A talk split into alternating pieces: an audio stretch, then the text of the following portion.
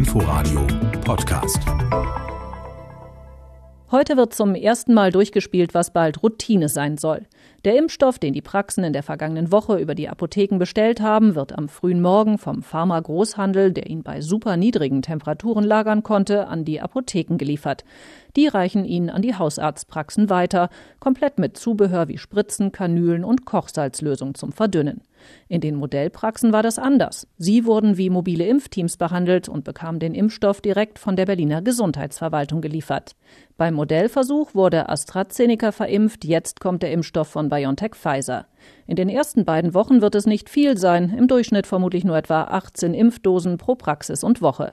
Ab Ende des Monats soll dann aber dreimal so viel BioNTech geliefert werden, dazu noch die Impfstoffe von AstraZeneca und Johnson Johnson. Der Berliner Apothekerverein sieht sich gut vorbereitet. Geschäftsführerin Susanne Dahmer zeigte sich gegenüber dem RBB zuversichtlich, dass heute alles glatt läuft. An wen die Impftermine vergeben werden, regeln die Hausärztinnen und Hausärzte selbst. Aber das Bundesgesundheitsministerium betonte extra nochmal, die generelle Priorisierung nach Risikogruppen gelte auch in den Praxen. Klar ist, was heute an BioNTech-Impfstoff kommt, muss bis Ende der Woche verimpft sein.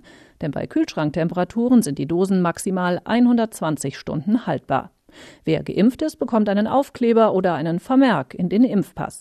Genau wie die Impfzentren sollen auch die Praxen die Daten weitermelden, damit das Robert Koch Institut das Impfgeschehen nachverfolgen kann. Inforadio Podcast.